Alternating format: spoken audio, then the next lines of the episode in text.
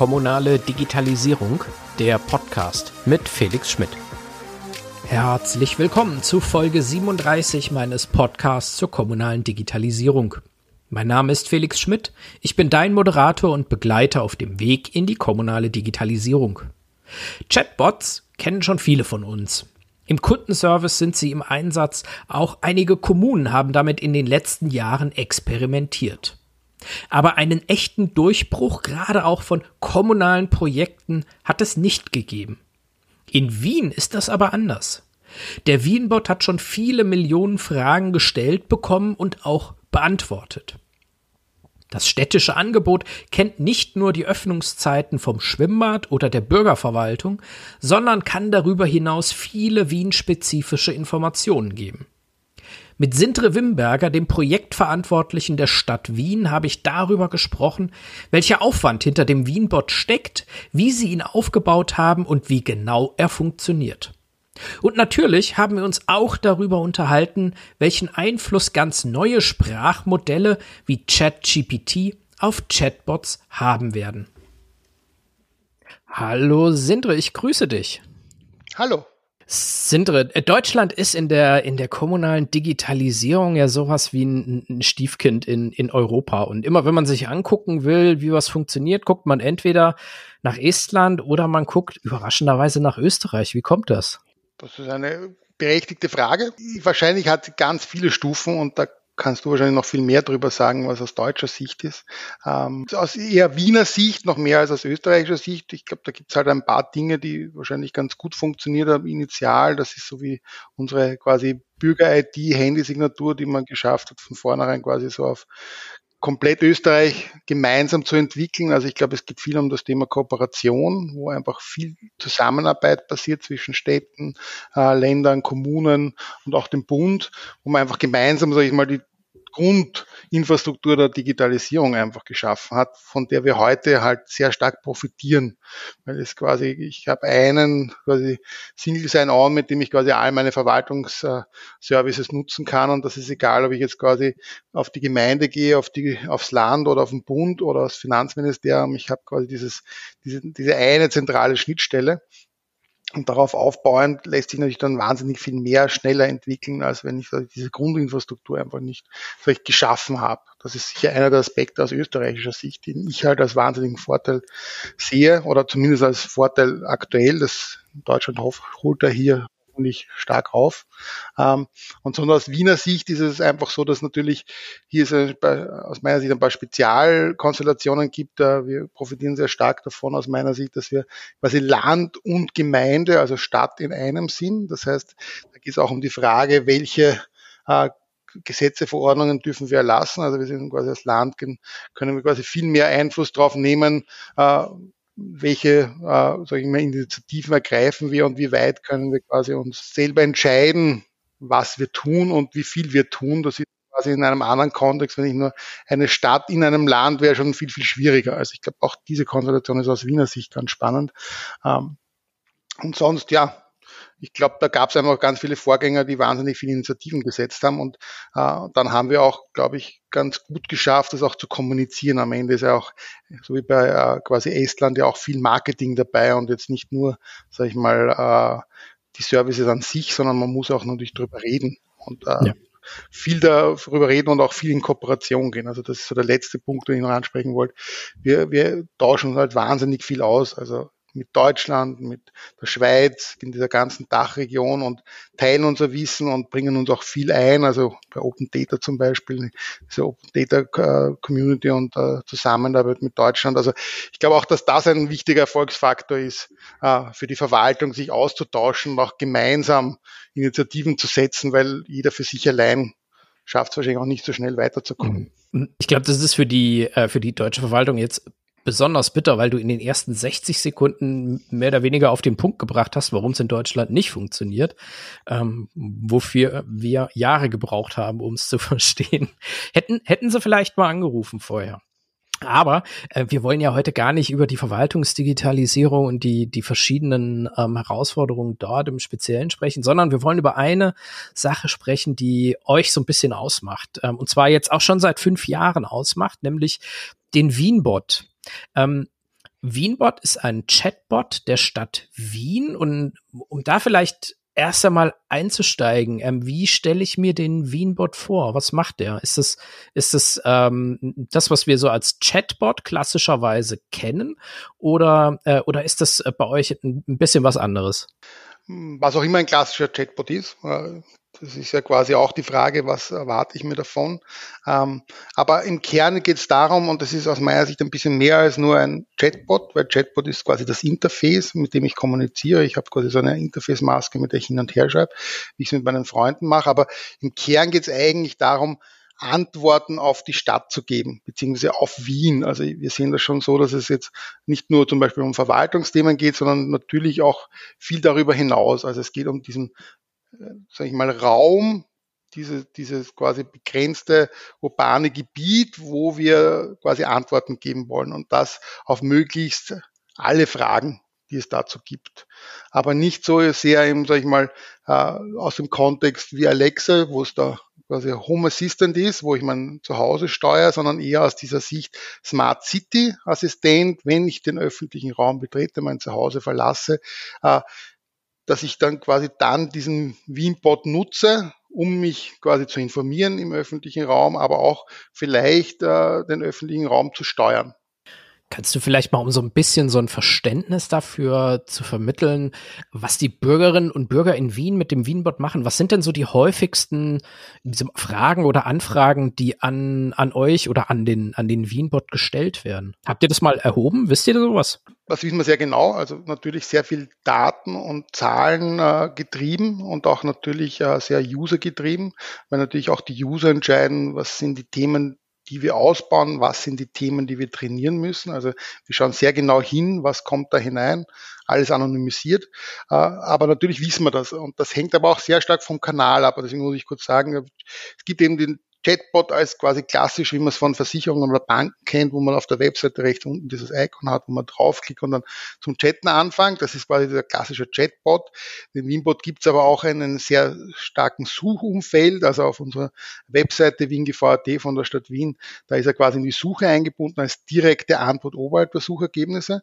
Äh, und dann hat er auch einen, sag ich mal, noch andere Kanäle, wie zum Beispiel unsere Stadt Wien App, wo er auch mehr den Suchcharakter statt den Chatcharakter hat, aber die Antwort Antworten sind eh fast ident oder ähnlich. Und je nach Kanal sind, sage ich mal, auch andere Schwerpunkte. Ja. Also äh, im, im Chat klassisch auf der Webseite hängt es natürlich wahnsinnig vom Kontext ab, wo er eingebunden ist. Ich sage es deswegen, weil wir gerade in der Corona-Zeit sehr stark das Corona-Thema forciert haben und quasi von Corona-Impfung bis zu, äh, sag ich mal, Standard-Corona-Antworten, aber auch unser ganzes Testsystem, das heißt in Wien alles gut, das sind diese gratis PCR-Tests für zu Hause, quasi sehr stark diese Themen abgebildet haben und die natürlich die meist nachgefragtesten waren in dieser, sage ich mal, letzten zweieinhalb Jahren oder so. Äh, und das deswegen schwer zu beantworten ist, soll ich das hinausrechnen oder nicht. Äh, ansonsten sind es halt eher so Themen im Alltag wie Parken zum Beispiel, wie sind die Parkregelungen. Die waren lange Zeit in Wien unterschiedlich nach diesen Bezirken, die wir haben, wurden aber jetzt vereinheitlicht. Also ganz im Park, kann ich hier parken, wie lange kann ich hier parken, sind zum Beispiel einer dieser beliebten Themen. Im Sommer haben wir dann eher so die saisonalen Themen wie die ganzen öffentlichen Freibäder, die sehr stark genutzt werden. Dann geht es natürlich um die Frage der Öffnungszeiten, der Auslastung, aber auch der Preise und dergleichen.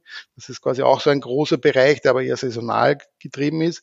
Und dann gibt es aus meiner Sicht so die mehr Smart City Funktionen, die aber, das können wir gerne später noch darauf eingehen, vielleicht nicht so oft nachgefragt sind, aber eigentlich die aus, sag ich mal, aus, äh, aus technologischer Sicht und aus äh, der Sicht des Machine Learnings, der künstlichen Intelligenz eigentlich die spannendsten sind. Das sind halt dann eher so diese wirklichen ganzen Fragen mit konkreten Antworten. Also so Dinge wie, äh, wie komme ich um 21 Uhr zum, zum Rathaus oder so Dinge wie, wann fährt der nächste 57a, also Autobus oder Dinge wie, wo ist der nächste Kinderspielplatz, der nächste Bringbrunnen oder dergleichen, wo es dann quasi auch in die Richtung geht, dass man gleich quasi auf eine Karte kommt und sich das anschauen kann oder auf eine Routing-Antwort kommt, wo man quasi so wie bei anderen Routing-Services sich quasi anschauen kann, wie komme ich dorthin.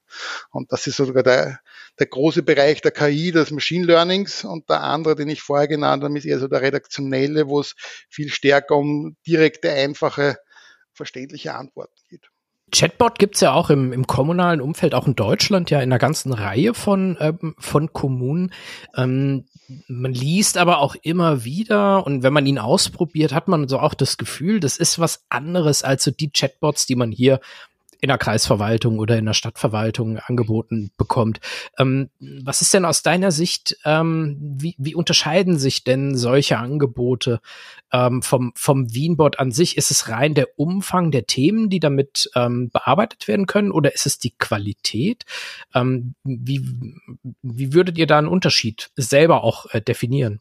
Das ist eine ganz eine super Frage. Also wir sind damals gestartet und vielleicht beginne ich kurz, warum eigentlich Chatbot? Wie sind wir zu diesem Thema gestoßen? Ähm, wir haben so 2016 ungefähr äh, uns eine neue Content-Strategie für unsere Webseite äh, zugelegt oder definiert und die sagt im Wesentlichen, alle bekommen noch schneller und einfacher die Information, die sie brauchen.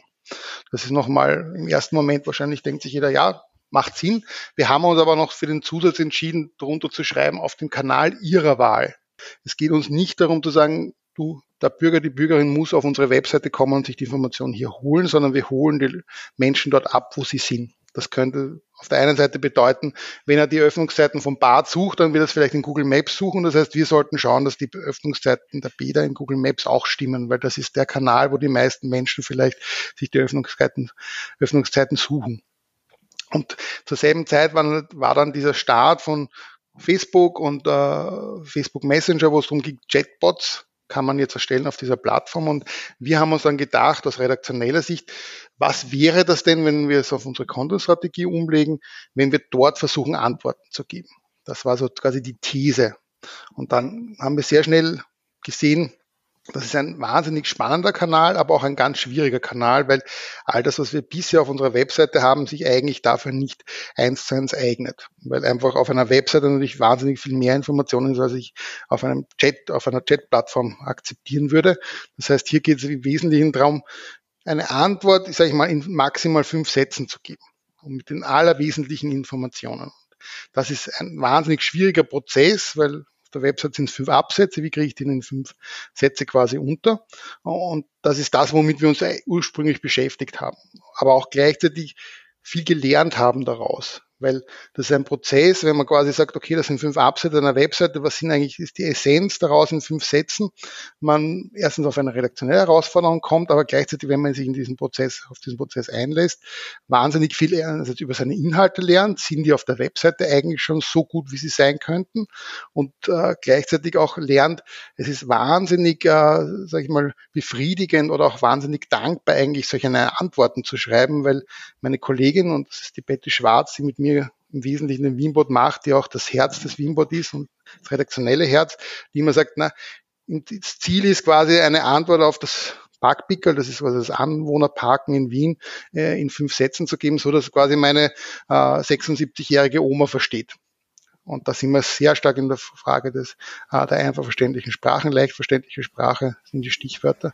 Äh, äh, und gleichzeitig denkt man sich selber, wenn man es liest, das ist eigentlich so einfach, so hätte ich es mir auch vielleicht auf der Webseite gewünscht. Also der ganze Prozess, den der Wienbot ausgelöst hat, ist so quasi etwas, was uns auch auf der Webseite wahnsinnig viel geholfen hat, auch unsere eigenen Inhalte wahnsinnig viel gelernt haben und wo ich dann auch immer sage, wenn es in Richtung andere Verwaltungen geht, man darf es nicht nur als sag ich mal, Chat-Plattform sehen. Aber jetzt bin ich ein bisschen abgewichen.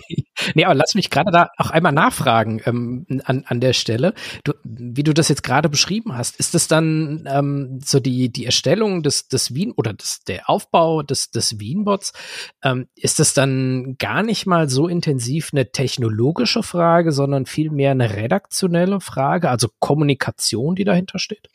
Absolut du hast es schon schön zusammengefasst. Also selbst unsere IT sagt inzwischen, dass es quasi sagen 80 Prozent Inhalt, 20 Prozent Technik. So muss man es auch sehen. Und das ist auch das, wo dann viele Projekte andere mit vielen, mit denen wir uns ausgetauscht haben, auch oft scheitern, wenn man es als technisches Projekt sieht. Also quasi, man rechnet damit, die KI kann die Antwort erkennen und die KI schreibt die auch gleichzeitig die Antwort, was bis heute eigentlich nicht der Fall ist und jetzt lasse ich mal ChatGPT weg. Äh, aber das ist da, wo die Arbeit passiert und die man tun muss und die man aus meiner und unserer Erfahrung eigentlich schwer auslagern kann, weil äh, gerade im Verwaltungsbereich, wo es auch ein bisschen um politische, sage ich mal, Themen geht, ist es einfach wichtig, jemanden zu haben, der sage ich mal, das Geschäft kennt und auch die ich, Befindlichkeiten kennt, weil am Ende geht es ja um die Frage, was ist juristisch, was gilt juristisch, was will man kommunizieren aus der politischen Sicht und wie schaffe ich das in fünf Sätzen zusammenzufassen. Es geht ein bisschen um das Gespür, wie man auf Wienerisch mhm. sagen würde, äh, die richtige Antwort zu finden. Uh, genau, jetzt glaube ich, bin ich mitten ausgestiegen, aber im Wesentlichen geht es um diese Antworten und das ist das, was viele, die Chatbot-Projekte starten, einfach wahnsinnig unterschätzen. Mhm. Den Aufwand, den man inhaltlich investieren muss, weil das der Dienstleister oder die Dienstleister, die technischen oft auch nicht liefern können. Das heißt, das ist etwas, was man selber leisten muss und wo dann oft, und das ist auch so ein Verwaltungsthema, dann vielleicht die Ressourcen fehlen, weil es halt einfach jetzt nicht fünf Mitarbeiter gibt, die, sag ich mal, einfach nur dafür bereitstehen, sondern wo man das quasi auch in den Alltag, in den redaktionellen integrieren müsste und äh, das leisten muss. Und so gesehen ist das etwas, was, was, was wir ein bisschen uns unterscheidet, weil wir halt von vornherein eher aus der redaktionellen Sicht gekommen sind und die Technik quasi später dazu kam. Mhm. Der Prototyp war ein sehr simpler technischer und ein redaktionell anspruchsvoller und dann haben wir einfach gesehen, das funktioniert wahnsinnig gut und kommt so gut an, dass wir entschieden haben, okay, jetzt investieren wir in die Technik. Und oft die Projekte, die sonst gestartet werden, investieren erst in die Technik und kommen nachher drauf, jetzt fehlt der, der Inhalt. Mhm. Ein zweiter Punkt, der in, in Deutschland ja auch viele ähm, Chatbot-Projekte relativ bald nach der Einführung ja auch wieder, soll ich sagen, zu, zum Auslaufen des Projektes beigetragen hat, war ja auch die, äh, die Nutzung dieser, dieser Chatbots. Hm, du hast gerade beschrieben, der Aufwand ist nicht zu unterschätzen, aber ihr habt ihn ja angenommen. Hat sich das denn entsprechend auch bei der Nutzung ähm, des Wienbots dann auch gezeigt? Also habt ihr dort äh, einen, einen relevanten Traffic, der, ähm, äh, der über diesen Chatbot auch abgewickelt werden kann?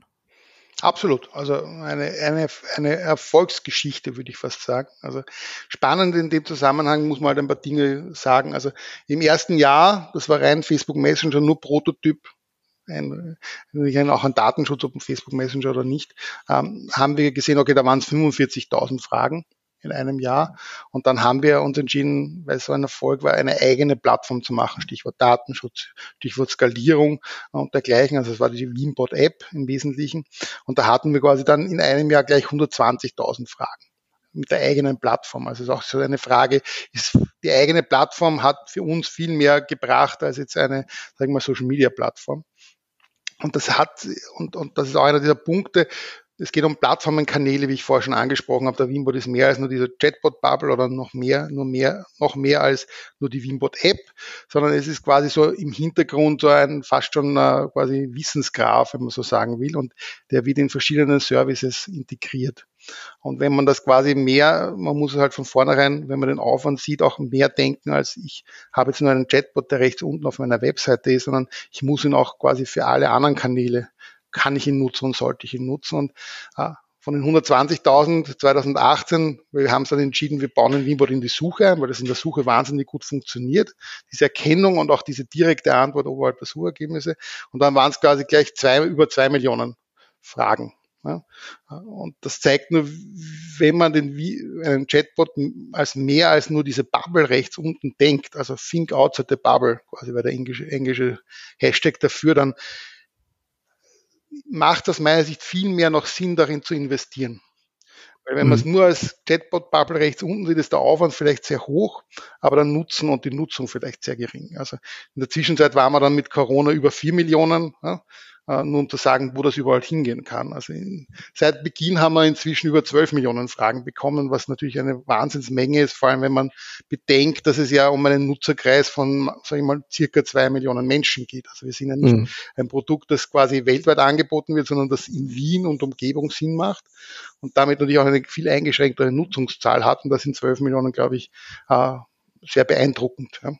Und deswegen sage ich immer allen, die in der kommunalen Verwaltung Chatbots starten wollen, sage ich, man muss von vornherein auch sagen, es geht eigentlich im Kern darum, meine Inhalte ich, für das 21. Jahrhundert herzurichten, weil was ist passiert? Man hat ewig für Desktop Webseiten geschrieben, dann kam Mobile First, man hat Responsive Web Design die Inhalte einfach zusammengeschoben. Das heißt, sie wurden einfach nur länger und wurden am Mobiltelefon dargestellt äh, und hat eigentlich sich aber mit den Inhalten kaum beschäftigt. Man hat nur quasi das Design angepasst.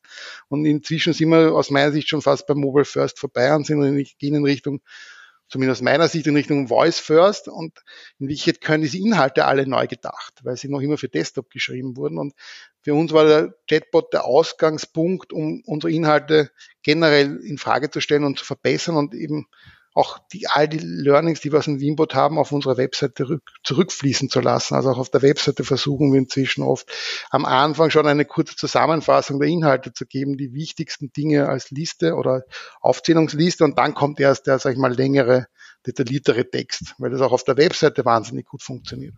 Und wenn man es als Redaktionsprojekt sieht, die man sowieso tun wird müssen für die Zukunft aus meiner Sicht, weil die, die Aufmerksamkeitsschwelle, die sinkt immer weiter. Die Leute sind nicht mehr bereit, quasi ganze, sag ich mal, Seiten zu lesen. Und das merkt man auch im Wienbot, weil im Wienbot kriegen wir dann oft Fragen, wo wir uns dann denken, das steht doch hier auf der Website, aber scheinbar sind sie nicht bis zum dritten Absatz gekommen. Das haben sie nicht mehr ausgehalten und stellen das quasi direkt lieber dem Chatbot, der es ihnen quasi schneller gibt, diese Antwort. Und deswegen sage ich ja, wenn man das jetzt rein aus der Investment, wie viel Aufwand habe ich, sieht, dann ist es vielleicht für die Chatbot-Bubble unten nicht gut genug, aber für eine, sag ich mal, Neuaufstellung der Information, die man für den Menschen geben muss, dann glaube ich, ist es sehr wohl etwas, wo man investieren muss eigentlich. Ja.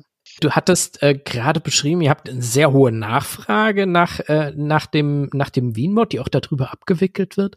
Ähm, habt ihr aber auch mal herausfinden können, wer denn eigentlich eure Zielgruppe ist? Also wer, wer nutzt den, den Wienbot letztlich? Sind es eher so die, die Jüngeren, ähm, denen die Web, äh, denen die Website äh, der Stadt vielleicht auch schon zu lang oder auch zu kompliziert ist? Oder ist das äh, eine größere Zielgruppe, die ihr damit auch ähm, ansprecht? Ich glaube, das hängt auch wieder sehr vom Kanal ab. Also wie gesagt, äh, in der Suche, die auf der Webseite ist, ist es ja eine sehr breite Zielgruppe natürlich weil da muss man ja quasi nichts extra installieren oder herunterladen, sondern man kriegt einfach die Antwort. Da steht zwar drunter klein, dass es vom Wienbot kommt, aber wahrscheinlich äh, nehmen das mache ich nicht mal wahr, sondern die freuen sich, dass sie eine direkte Antwort haben. Also gesehen ist ja die Zielgruppe sehr breit. Äh, wenn ich jetzt äh, rückblickend in Richtung sagen wir, Facebook Messenger zum Beispiel gesehen hätte, wo wir einen Prototypen hatten, dann war es damals sehr spannend, weil da war das ja eher quasi so auf da war mal, Wienbot war einer unter meinen Freunden in meiner Messenger-App, in meinem Chat. Und äh, entsprechend anders wurde er wahrgenommen. Da ging es dann viel mehr um persönliche Fragen und wie heißt du, was ist dein Lieblingsessen und dergleichen. Etwas, was wir zum Beispiel damals nicht so am Radar hatten, weil wir uns mehr auf die Inhalte konzentriert haben. Also das war definitiv eine andere Zielgruppe und eine sehr spezielle Zielgruppe. Das äh, hat sich wieder ein bisschen relativiert, diese Persönlichkeit, weil äh, im Chatfenster rechts unten ist es dann wieder ein anderer Zugang. Da geht es eher darum, dass die Leute auch nicht so ganze Sätze reinschreiben, wo die Machine Learning, die KI auch seine Stärken ausspielen könnte, sondern wo die Leute quasi wie in einer Suche zwei Stichwörter eingeben und sich eine Antwort erwarten. Ja, und das ist auch so ein Gefühl, das ist zumindest aber mehr Gefühl als jetzt wissenschaftlich bewiesen, aber der Eindruck ist eher so, das sind halt die Leute, die nicht bereit sind, die Website zu lesen und sich denken, ah, da gibt es einen Chatbot, den frage ich lieber, weil dann brauche ich mir die Arbeit nicht machen.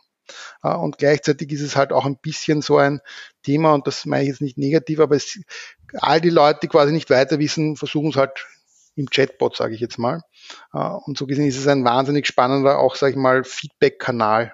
Also der, ein Chatbot hilft mir wahnsinnig gut, äh, sag ich mal, Bürgeranliegen, Bürgerwünsche zu verstehen, viel besser, als ich sie quasi sonst irgendwo auswerten könnte über eine Suche oder über eine, äh, sag ich mal, Webseitenanalyse oder Google Webmaster Central, wo man quasi so die Suchergebnisse sieht, äh, über die die User und Userinnen auf meine Webseite gekommen sind und die auch zum Teil nicht sehr aussagekräftig sind.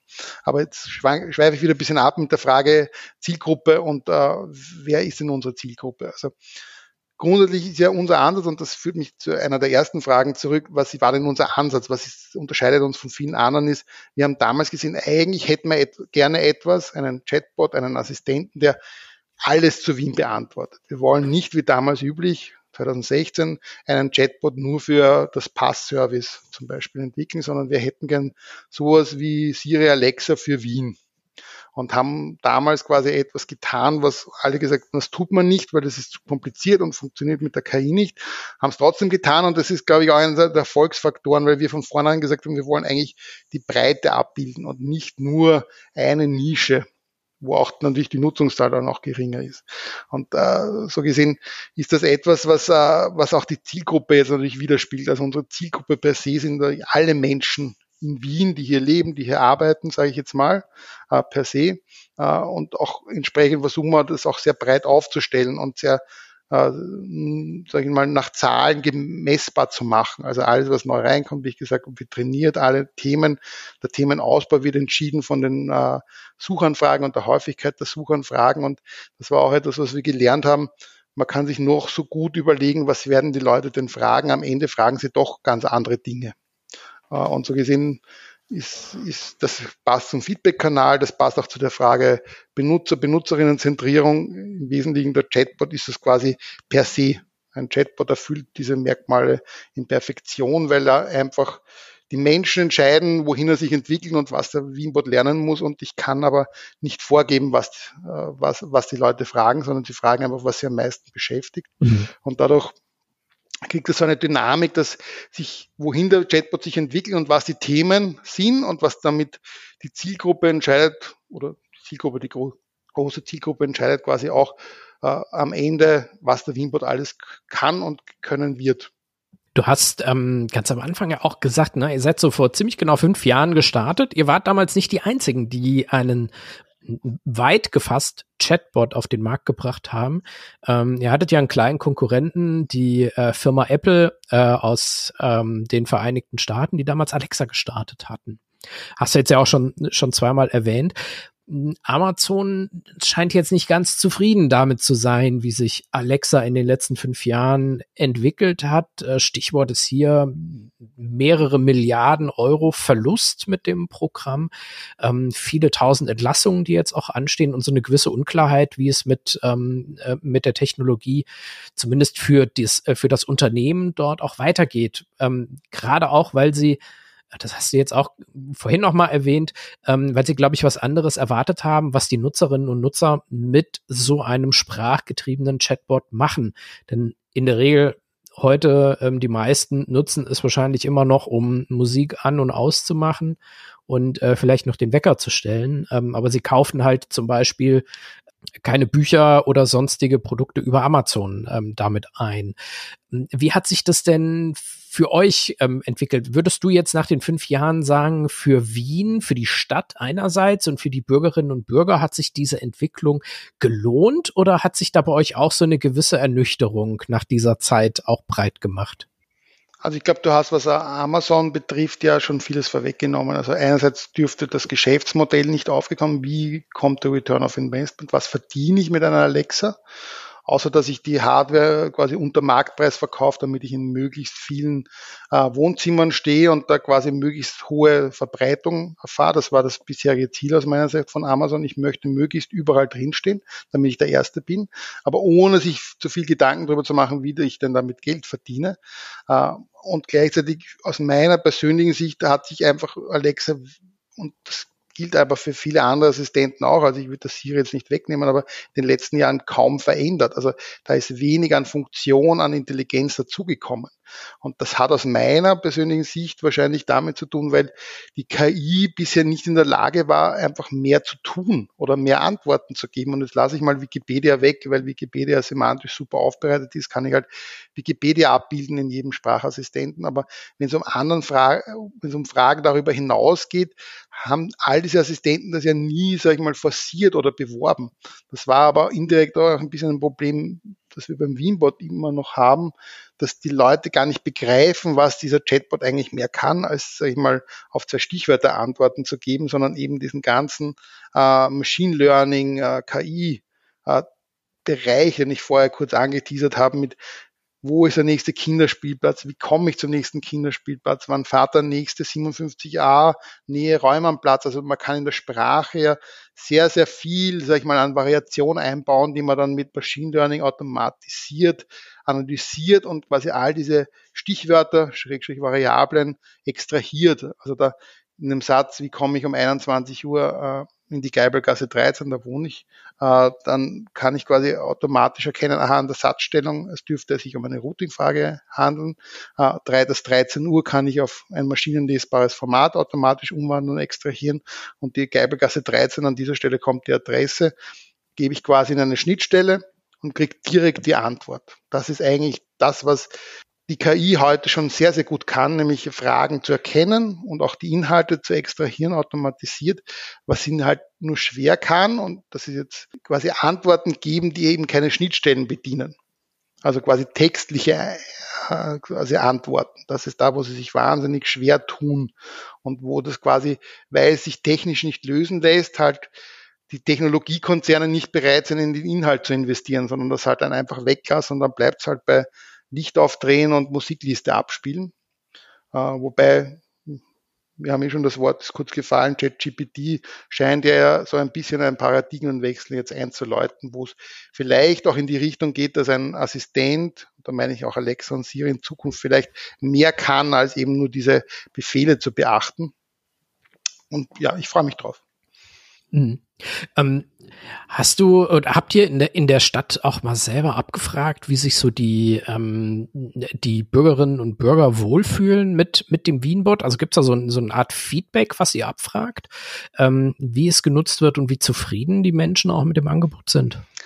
Wir haben einerseits Feedback-Funktionen in den Apps, also nicht auf allen Kanälen, wo man natürlich Feedback bekommen, aber das ist natürlich etwas, was mehr oder weniger genutzt wird. Also das ist jetzt nicht wahnsinnig aussagekräftig. Das, was wir aber schon machen, wir investieren sehr viel in der Frage der Analyse der Daten, eben anonymisiert, ohne Personenbezug, versuchen wir herauszufinden, was sind denn so die Fragestellungen, welche müssen wir vielleicht verbessern, weil nur weil die Frage erkannt wurde, heißt ja nicht, dass die richtige Antwort war. Und äh, das ist ein, ein, sehr spannendes Feld, weil da gibt es auch noch nicht wenig Best Practices aus, äh, sag ich mal, in, im Vergleich oder wenn man sich mit anderen unterhält, äh, wie, wie geht man das an, wenn man, sage ich mal, mehr als 10.000 Fragen am Tag kriegt? Ich kann mir nicht jede Frage, jede Antwort anschauen.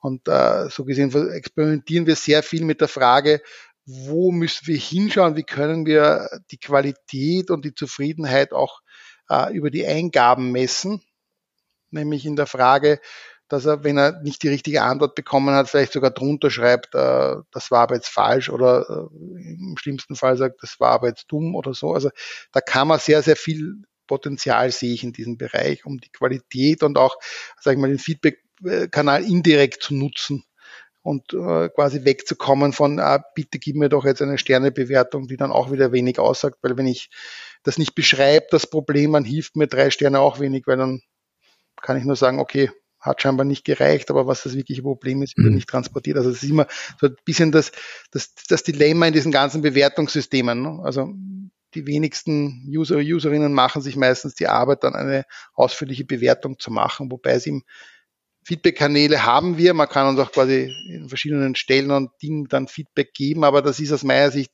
wahrscheinlich nicht ausreichend, um das gesamtheitlich zu beantworten. Das, was ich sehr gut einschätzen kann und was wir jetzt mit Corona vielleicht nicht, aber davor und jetzt langsam auch wieder machen, ist halt sehr viel das vor Ort bei persönlichen Terminen oder beziehungsweise bei irgendwelchen Veranstaltungen der Stadt, dass man dann quasi den Wienbot vorstellt und den Leuten einfach zeigt, was der Wienbot kann, weil viele ja nicht verstehen, was ist ein digitaler Assistent, kann man nichts darunter vorstellen, was ist ein Chatbot, kann man sich viele können sich auch darunter nicht viel vorstellen und wenn man ihnen dann diese Beispiele zeigt, wie mit Routing und dergleichen, sagen, sind alle wahnsinnig begeistert und sagen, warum hat mir das vorher niemand gesagt?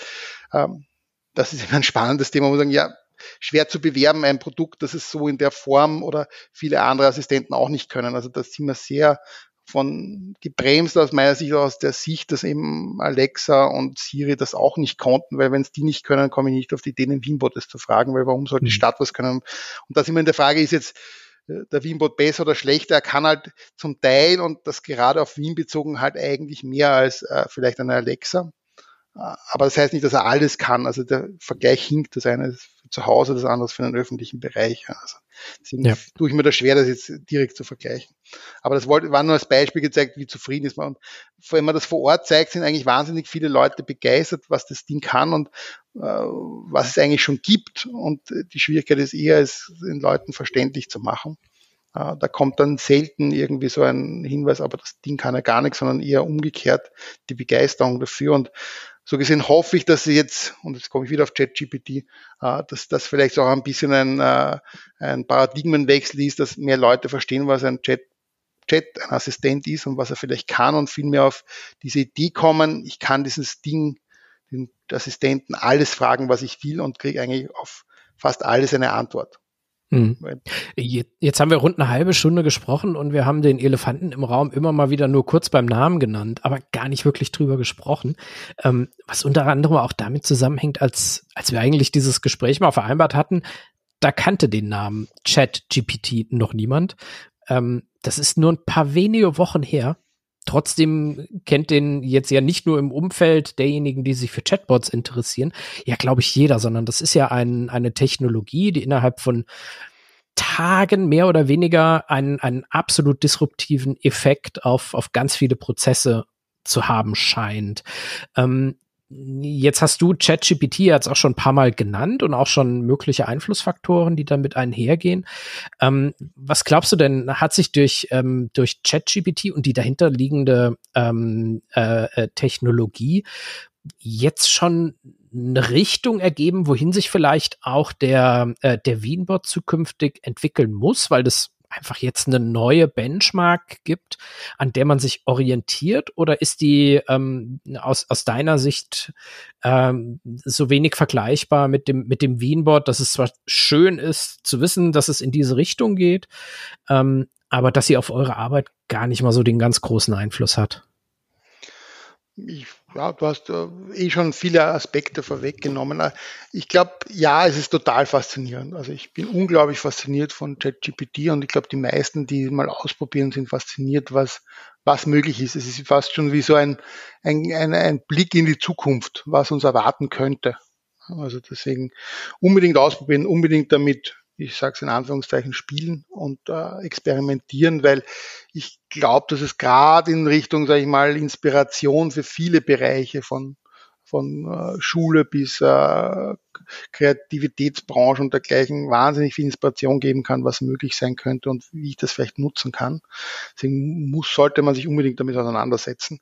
Äh, ich versuche jetzt eben genau auf diese Chatbot-Aspekte ein bisschen einzugehen und deswegen nicht so viel über die KI an, sich zu sprechen, aber vielleicht noch äh, ein Wort. Die Frage natürlich bei ChatGPT ist die Frage da, wie verlässlich, wie sicher sind die Antworten? Und das ist schon halt ein großes Thema, das uns, äh, das aus meiner Sicht gerade als Verwaltung sich besonders schwierig ist natürlich. Also wir wollen gesicherte Antworten geben. Also das ist das, was äh, quasi das Allerwichtigste in unserem Job ist. Und wir können nicht damit leben, dass die KI vielleicht da, sage ich mal, irgendwas dazu erfindet. Und deswegen lässt sich es, glaube ich, auch nicht eins zu eins umlegen auf, äh, sage ich mal, einen Wien-Bot um es mal so auszusprechen. Also da sprechen wir einfach über, und ich würde auch gerne einen Aspekt nur zumindest erwähnen, dass es, glaube ich, gerade bei solchen Beispielen halt auch schon ein bisschen mitschwingt, das prägt halt den Begriff KI. Und KI, glaube ich, ist eh so etwas, was viele schon erschrecken könnte, weil was wird uns das mal ablösen oder nicht? Oder ja, quasi, was macht das mit uns Menschen? Und wenn es dann gerade sowas wie ChatGPT gibt, das eigentlich darauf trainiert ist, möglichst überzeugend zu sein und nicht so sehr auf die Wahrheit zu schauen, dann weiß ich nicht, ob das eigentlich das beste Beispiel für eine KI ist. Also Stichwort Trustworthy KI oder Explainable KI oder AI heißt es in Wirklichkeit. Aber das ist nur so viel dazu. Darüber könnte man wahrscheinlich eine eigene Podcast-Reihe machen.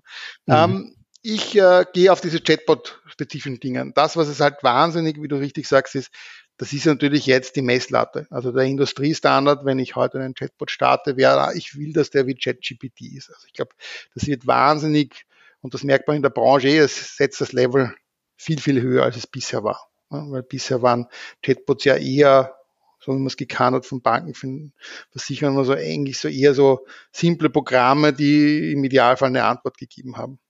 Ähm, und so gesehen, das Level setzt komplett neu. Da sehe ich eher so die Gefahr aus der Verwaltung, äh, wenn man vorher über die Inhalte geredet hat, es ist viel Aufwand, da hineinzustecken, dass natürlich dann die Erwartungshaltung noch viel, viel höher ist. Also wenn ich heute mit dem Wienbot starte, dann ist es ja viel schwieriger, als wenn ich ihn über sechs Jahre lang weiterentwickle und äh, optimiere, dann habe ich ja schon allein deswegen einen gewissen Vorsprung Sprung und tue mir leicht, sage ich, mich, mich vergleichen zu lassen. Also ich hoffe, dass sich viele davon nicht abschrecken lassen, auch gerade in der Verwaltung. Und dann natürlich, was passiert ist, und das ist, kommt auch dem Wienbot wahnsinnig zugute ist, plötzlich weiß jeder, was ein Chatbot ist.